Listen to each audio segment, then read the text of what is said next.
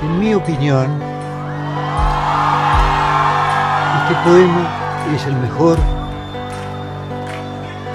Diré el poema un pacto para vivir, odiándonos sol a sol, revolviendo más. Mejor dicho,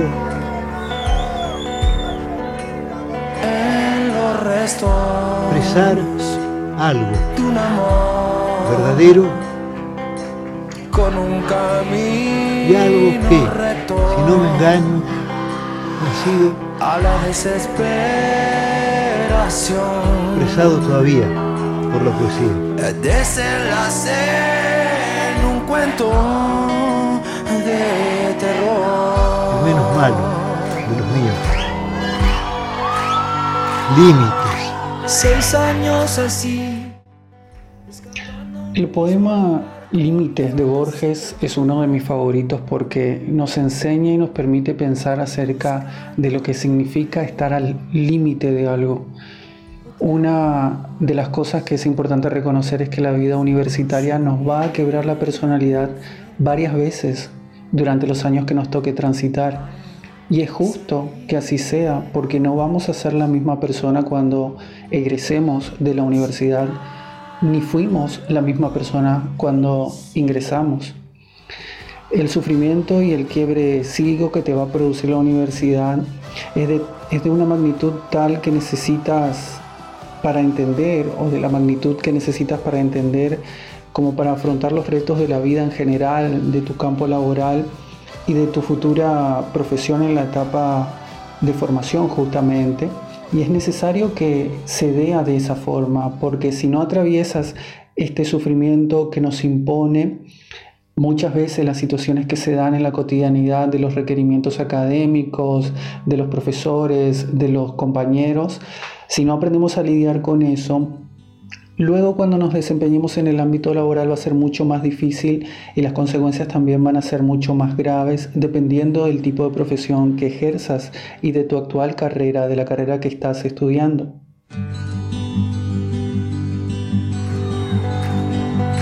Un pacto para vivir.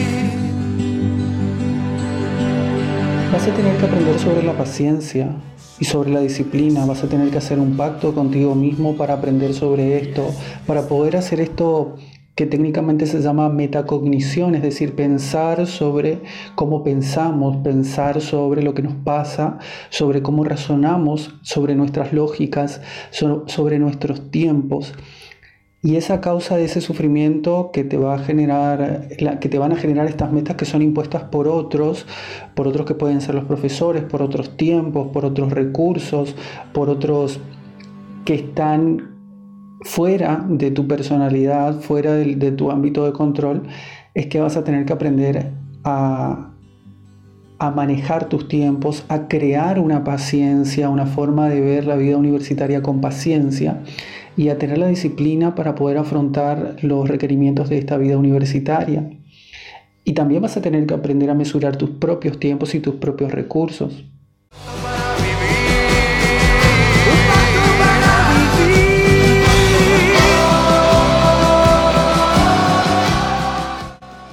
Yo creo que la ciencia, la salud y la educación son las tres palabras absolutamente críticas hoy en día. Y diré por qué es importante la educación. La educación quiere decir que usted sabe más y más, tiene muchas más variables para moverse en la vida. Y usted, cuanto más educado está, más es capaz de dominar al mundo alrededor de usted. Cuando menos educado está, el mundo te está dominando a ti. Es decir, que yo le diría que la educación es muy importante para la autoestima. Ya para empezar, es un tema muy personal. Si hablamos de educación a nivel cultural, a nivel regional, a nivel de un país, es lo mismo. Cuanto más educación hay, más entra el razonamiento apropiado para hacer o simplemente escoger lo que es adecuado. La educación es fundamental y es un arma muy importante para la autoestima. Cuanto más sabemos, más estamos en control de, de nosotros y más podemos escoger qué es lo adecuado para nosotros. El doctor Valentín Fuster es probablemente uno de los cardiólogos más importantes de habla hispana y tal vez el cardiólogo más importante o uno de los cardiólogos más importantes de todo el mundo. Y él dice que la educación es importante para la construcción de la autoestima. Y eso es cierto porque el conocimiento da poder, pero también nos da, como nos va a decir Jean Piaget o como nos enseñó Jean Piaget a lo que estamos en el ámbito de la educación, una capacidad para utilizar ese conocimiento de forma práctica, la educación como un estamento de continuación de la formación y de la maduración emocional, psíquica y cognitiva de una persona, nos da las herramientas para construir y reconstruir las veces que sea necesaria nuestra personalidad. Y es una forma de adaptarnos al mundo. Eh, tal vez podemos tomar este concepto piagetiano de la inteligencia como forma de adaptación al mundo y entender también a la educación como una forma de adaptarnos al mundo, de hacer un pacto con nosotros mismos para seguir y mantener un propósito que nos ponga en el camino y subsumirnos a los deseos, a nuestros propios deseos, pero al mismo tiempo tratando de encontrar un balance y evitando que de esta forma nos desborden las situaciones. Y para eso la disciplina y la paciencia son importantes y por eso vas a tener que hacer un pacto contigo mismo, porque la universidad te va a quebrar varias veces y es justo que así sea. En mi opinión,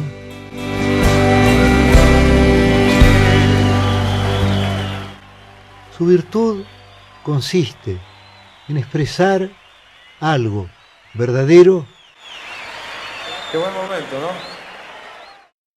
Diré el poema Un pacto para vivir.